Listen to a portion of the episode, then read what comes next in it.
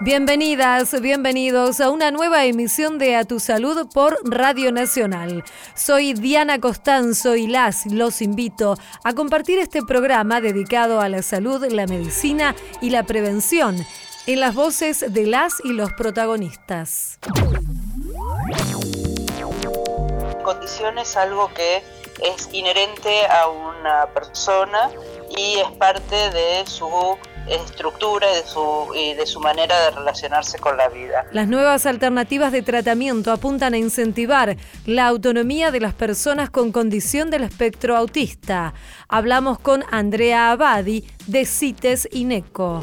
La sangre es un recurso finito, es un recurso que desinteresadamente podemos donar. La donación voluntaria de sangre es imprescindible para tratar a las personas con diversas enfermedades. Entrevistamos a María Silvana Cugliari, jefa de hematología del Instituto Ángel Rofo.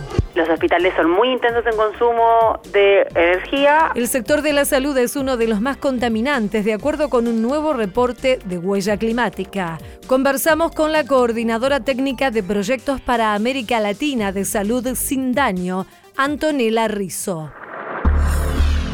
En la radio de todos. A tu salud.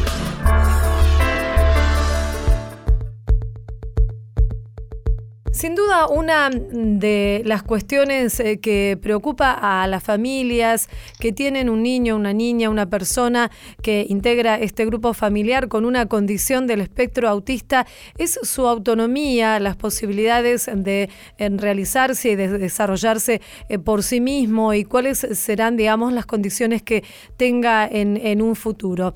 Sobre este tema se ha estado avanzando muchísimo en cuanto a lo que son los abordajes en las nuevas terapias y vamos a conversar sobre este tema con la doctora Andrea Abadi del Centro de Neurodesarrollo y Condición del Espectro Autista CITES INECO. Ya le estamos saludando. ¿Qué tal Andrea? Muchas gracias por atendernos.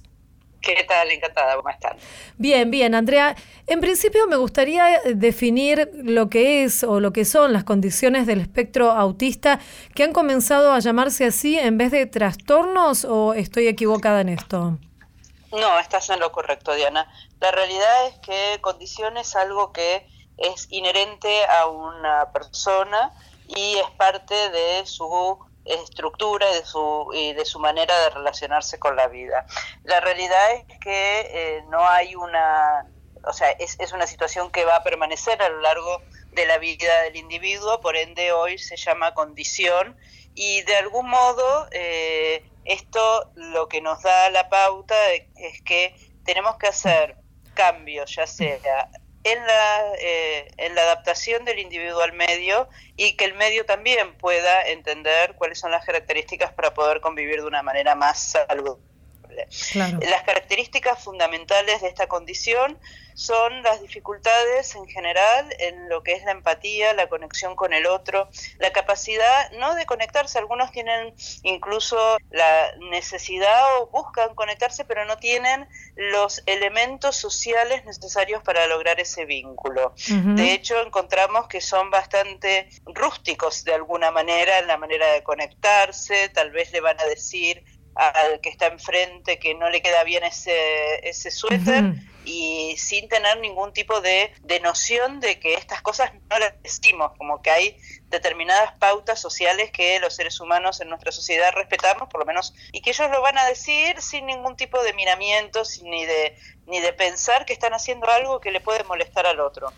Otra de las características es no poder entender justamente esto, de que lo que hagan puede molestar al otro y que en realidad el otro puede sentir dolor o que no van a entender el afecto del que tienen al lado, ¿no? Son individuos que muchas veces les cuesta básicamente eso, que tienen también algunas sensibilidades especiales, algunos como que no toleran ciertos ruidos, ciertas cuestiones táctiles o olores y que van a poder de alguna forma eh, tener ciertas dificultades en, en la percepción التاكتيل que otros no van a tener. Sí. Ahora, eh, Andrea, una de las cuestiones eh, que cuentan más a menudo eh, las familias, los padres, las madres, los adultos responsables de, de, niños y niñas, es que les cuesta mucho muchas veces llegar a un diagnóstico certero y acertado que a su vez posibilite un, un abordaje terapéutico correcto. ¿Esto está, digamos, avanzando, está mejorando? ¿Hay nuevas alternativas para lograrlo? Mira, la verdad que es, es, muy interesante tu pregunta, porque en realidad muchas veces eh, el diagnóstico llega tardíamente por desconocimiento del eh, profesional que, que recibe al paciente o que recibe esta familia que del colegio le dicen que no tiene el mismo juego que el resto, que por ahí se ponen eh, entran en caprichos frente a tonterías que les dura mucho tiempo y que no pueden salir de esos caprichos, que tienen estas características también incluso a veces de que no hablan o que hablan pocas palabras. Y ahora ya sabemos realmente los profesionales que esto es algo para, para diagnosticar. Muchas veces el el delay, el, la tardanza en el diagnóstico tiene que ver con desconocimiento de los profesionales que los reciben. Pero mm. por suerte hay una gran educación ya a través de los medios, a través de los congresos, a través de todas las situaciones hacia las personas que reciben en primera instancia a los niños que son los pediatras. Y en este sentido creo que hemos avanzado muchísimo, que hoy los diagnósticos se hacen un poco más tempranamente, porque aparte los padres vienen diciendo, quiero saber si tiene autismo. Y ahora, Andrea, ¿hay un aumento también en lo que es el, el diagnóstico, la detección de la condición del espectro autista en estos últimos años? La realidad es que hay un aumento, el aumento es progresivo, no es que haya más individuos que lo tengan, sino que la realidad es que como hemos afinado mucho los diagnósticos y como dentro de esta condición del espectro entra desde el individuo que no tiene nada de lenguaje y que posiblemente tiene muchas necesidades de, de apoyos externos, hasta aquel que se desarrolla, va tiene un trabajo, hace una familia y tiene determinadas características de atipicidad que después de un tiempo uno dice, bueno, esto es la condición del espectro autista. Muchas veces nos pasa de llegar al diagnóstico de los padres después de haber hecho el diagnóstico de un niño y el padre dice, pero yo tengo cosas sumamente parecidas y mm. realmente tiene características que cumple con condición del espectro autista. Claro. Sí, un caso que se conoció tuvo mucho impacto, sigue teniendo, ¿no? Mucho impacto a mm. nivel mundial, porque ella misma lo contó, es el de Greta Thunberg, esta joven activista eh, por el cambio climático, ¿cierto? ¿Cómo repercute el conocimiento de estos casos con nombre y apellido y viendo la trascendencia y la cantidad de cosas que esta joven pudo hacer en su, en su corta vida, ¿cierto? Viviendo con una condición del espectro autista, como ella misma lo contó. Sí, eh, Greta es un ejemplo de lo que es la condición del espectro autista de mayor funcionalidad. Antes se llamaba Asperger, hoy sabemos que son todos condición del espectro autista, pero tiene muy buena funcionalidad Greta. Y la verdad que esto funciona para, para que la gente se anime a buscar diagnóstico en aquellos niños que tienen algunas dificultades, porque Greta es una eminencia en cuestiones climáticas y demás, pero seguramente debe tener algunas otras limitaciones o dificultades en su vida. Nosotros estamos viendo la, la cara exitosa de Greta, o, pero no las dificultades que ha tenido. También hay que tener en cuenta que eh, no todo es, es, fantástico como lo muestra Greta. De todos modos, me parece que es interesante porque entonces la gente ve esto como un aliciente para decir, bueno, avancemos en el diagnóstico de mi hijo, por ahí tiene lo mismo y tal vez lo podemos ayudar. Acá lo importante es encontrar cuáles son los apoyos que el individuo necesita realmente para poder funcionar lo más adecuadamente posible. Queremos agradecerte, Andrea Abadi, ella es directora del área de neurodesarrollo y condición del espectro autista del Centro CITES INECO, por esta charla en Radio Nacional. Un saludo y ha sido muy amable. Muchas gracias a ustedes, Diana. Adiós.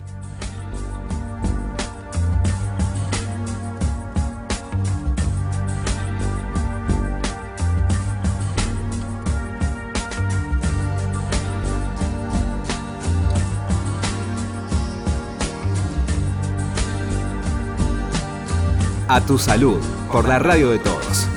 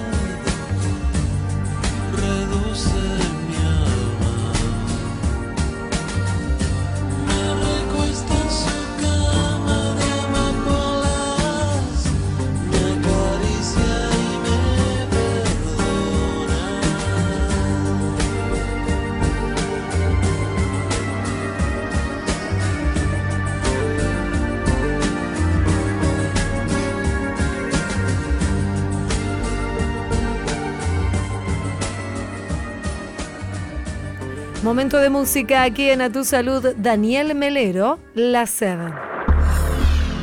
En la radio de todos. A tu salud.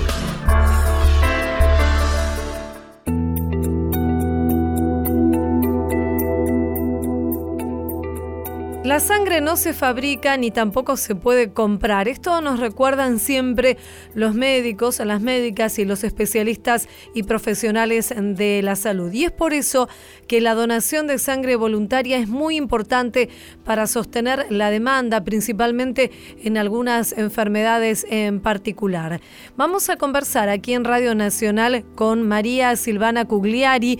Ella es médica hematóloga, jefa del Departamento de Hematología del Instituto Ángel Rofo y también es miembro de la comisión directiva de la Sociedad Argentina de Hematología. Ya le estamos saludando. Hola Silvana, aquí Diana Costanzo. ¿Cómo está? ¿Qué tal? Saludo especial para usted y todo el equipo y todos los, los que nos están escuchando hoy. Muchas gracias, Silvana. Bueno, este concepto que nosotros decíamos y que le he robado, así entre comillas, a muchos médicos y médicas que lo reiteran y que trabajan en hematología, es muy importante reiterarlo y tenerlo muy presente para destacar la importancia que tiene que se done sangre.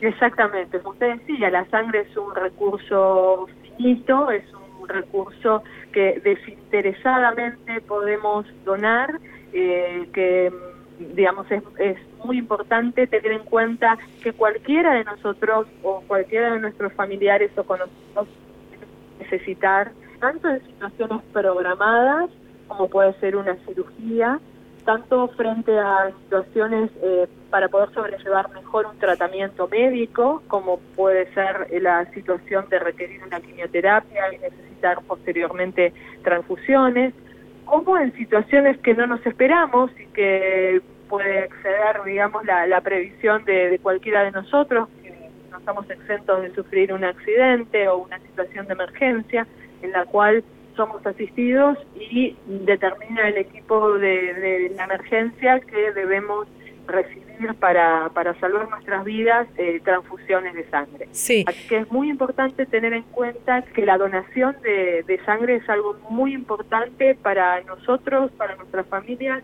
para todas aquellas personas que, que no conocemos. Sin duda. Para despejar estas falsas ideas que a veces se instalan y es un poco complicado desarmarlas o, o desandarlas, ¿qué nos puede decir eh, Silvana acerca de quiénes pueden donar eh, sangre? ¿Cuáles son las condiciones de una donación de sangre? Y, digamos, ¿cuáles son los no riesgos que existen al ser donante? Bien, como usted dice, también hay, hay muchos mitos que en estas fechas es importante que, que aclaremos. Eh, cualquier persona adulta puede donar sangre, tiene que cumplirse con algunos mínimos requisitos.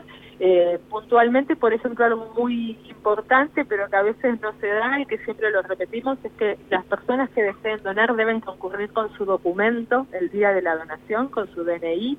Eso parece algo trivial, pero muchas veces, bueno, puede, puede impedir que se lleve a cabo la donación. Eh, es importante que estén en buen estado de salud, es importante que se presenten eh, personas que deseen donar en forma altruista, en forma voluntaria. Es importante que, eh, en el caso de que sean mujeres que no estén embarazadas, eh, también otro punto importante a tener en cuenta es que es conveniente haber desayunado previamente, digamos, no no como eh, entonces entendemos que nos vamos a sacar sangre y tenemos que estar en ayunas. Sí. Eh, se puede donar habiendo desayunado y de hecho se recomienda desayunar en forma liviana, evitando ingestas de, de grasas o de lácteos previamente, pero habiendo tomado abundante líquido, eh, habiendo descansado bien. Y ante cualquier duda que puedan surgir con respecto a antecedentes previos del, del voluntario, como la posibilidad de haber tenido algún tipo de hepatitis, o la posibilidad de haberse realizado o, o el haberse realizado algún tipo de tatuaje o alguna situación que le genere duda, siempre lo que decimos es que cuando acceden a, volu- a- a voluntariamente donar sangre se van a encontrar con todo un equipo preparado y dispuesto a responder todas las preguntas y evacuar todas las dudas que tengan.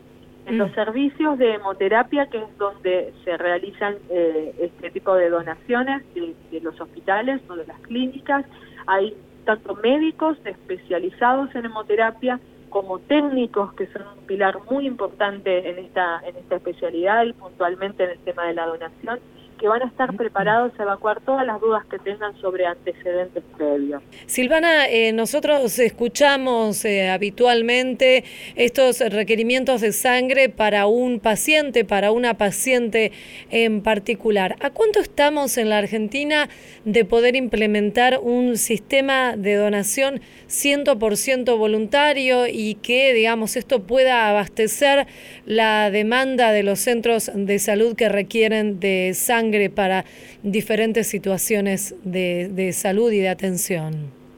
Estamos lejos, estamos lejos y si bien en los últimos años ha mejorado mucho eh, y nos vamos acercando, digamos, a ese objetivo, todavía estamos lejos de, de, de la donación 100% voluntaria. Eh, es muy importante tener en cuenta que los hospitales, las clínicas, los centros de salud tienen en sus bancos de sangre, en sus servicios de hemoterapia, eh, determinada cantidad. Esa cantidad es necesario reponerla, que por supuesto se pone a disposición del paciente que lo necesite en el momento que lo necesite, pero que si no hay un mecanismo de reposición, eh, todo todo el lugar, digamos, todo recurso que es finito eh, va a desaparecer.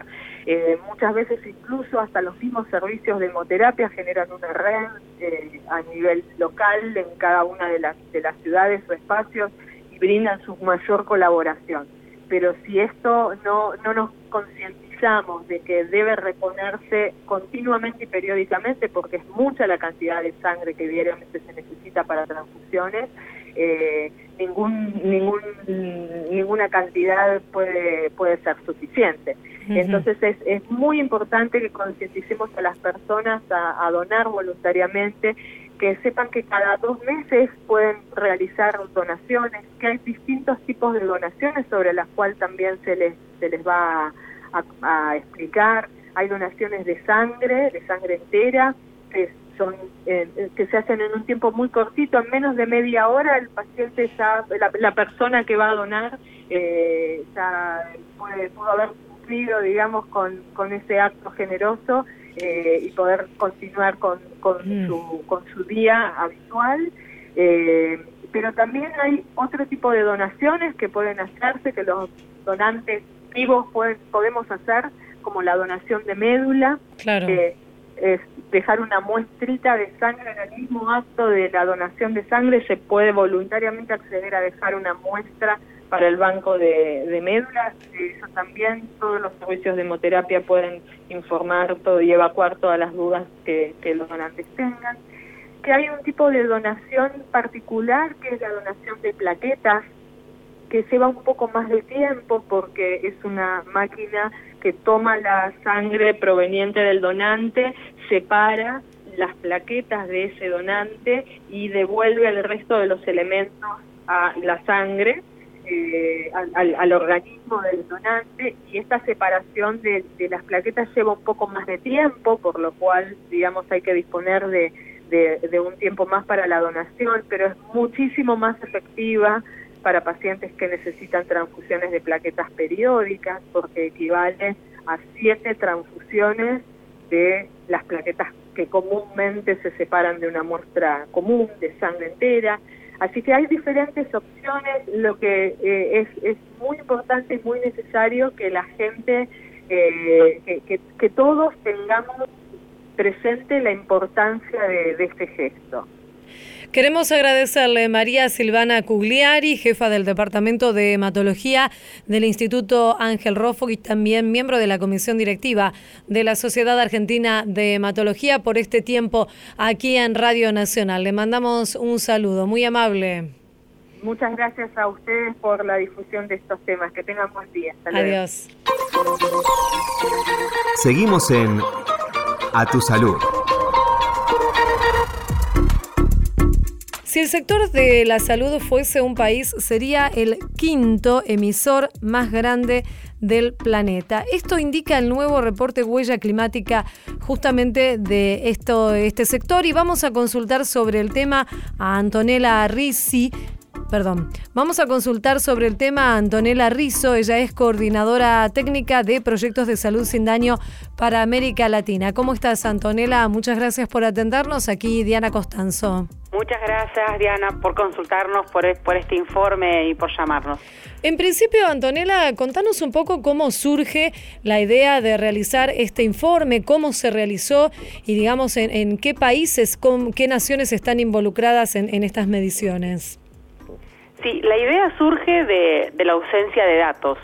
El sector de la salud es uno, si lo miramos como industria, es muy intenso el uso de recursos y a la vez uno vital, ¿no? Sí. Uno que no puede dejar de funcionar. Tom. En las ciudades otras cosas pueden dejar de funcionar, nosotros nos podemos quedar sin luz en nuestras casas, por lo general sin riesgo vital, pero ese no es el caso de los hospitales, ¿no? Los hospitales son muy intensos en consumo de energía, tienen que seguir funcionando y no sabíamos su magnitud, digamos, cuando hablábamos de cambio climático.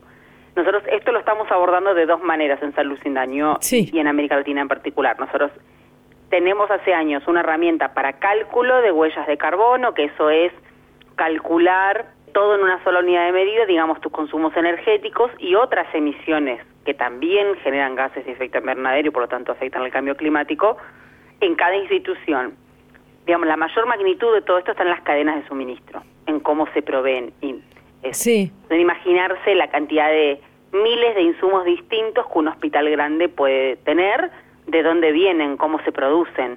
Todo Sí. eso hace a la huella climática de, de estas instituciones. Entonces, Claro. este estudio se hace para poder estimar a nivel países, utilizando unas metodologías que están validadas, qué tan grande es esto.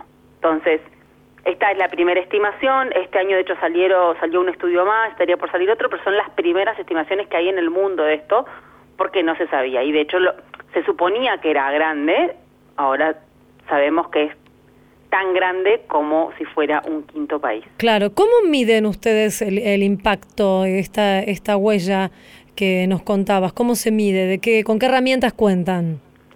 Mira, esto cuando vos medís, por ejemplo, un auto, ¿cómo se mide esto? Vos tenés un auto que hace 10 kilómetros con un litro y tenés otro auto que hace 15 kilómetros con un litro. El que hace 15 kilómetros con un litro es mucho más eficiente, ¿no? Sí.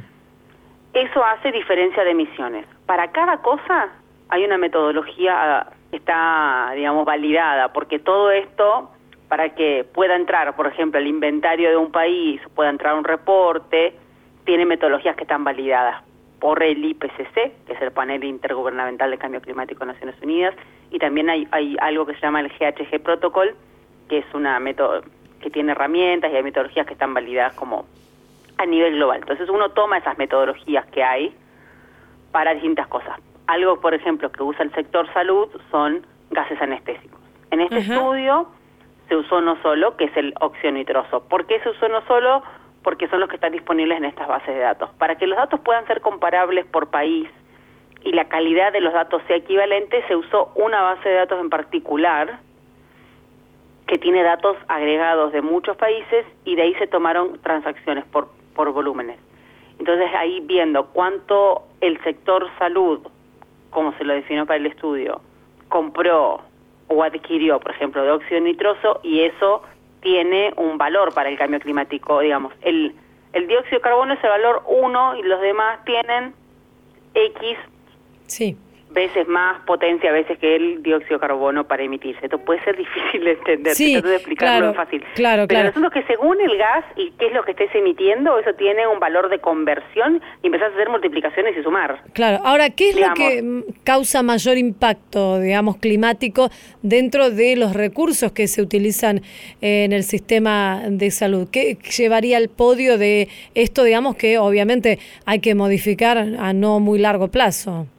Claro, el, ahí donde tenemos lo difícil es el plazo, digamos. Lo más grueso es la cadena de suministro misma. Eh, porque imagínate que vos podés estar importando miles de sueros, no los vas a traer en avión a los sueros, los vas a traer en barco, se supone. Pero si algo lo importás en barco o en avión, cambia muchísimo en emisiones, por ejemplo. Y eso es algo que Naciones Unidas está viendo, que a veces se, se hace por avión para llegar más rápido, pero no tenés necesariamente la urgencia. Entonces, organizar la logística es una de las cosas. Por ejemplo, priorizar proveedores locales cuando tenés o regionales en vez de, de muy lejos, afecta mucho a tu huella climática. Y después está el consumo de energía y ahí es donde el sector salud tiene que ser una voz para que los, nuestros países, Argentina es uno de esos, se diría descarbonizar su, su matriz energética, que eso es meter más renovables. Nosotros tenemos muy mucha presencia en nuestra matriz de todavía de los fósiles, ¿no? Sí, claro. Bueno, queremos agradecerte, Antonella Rizo, coordinadora técnica de proyectos de salud sin daño para América Latina. Muchísimas gracias y te mandamos un saludo. Adiós. Muchas gracias, Diana. Espero que se haya entendido. Sí, muchas gracias. Adiós. Muchas gracias. Hasta luego. Esto fue A Tu Salud, un programa dedicado a los últimos avances en medicina, prevención y tratamientos. Hasta la próxima emisión.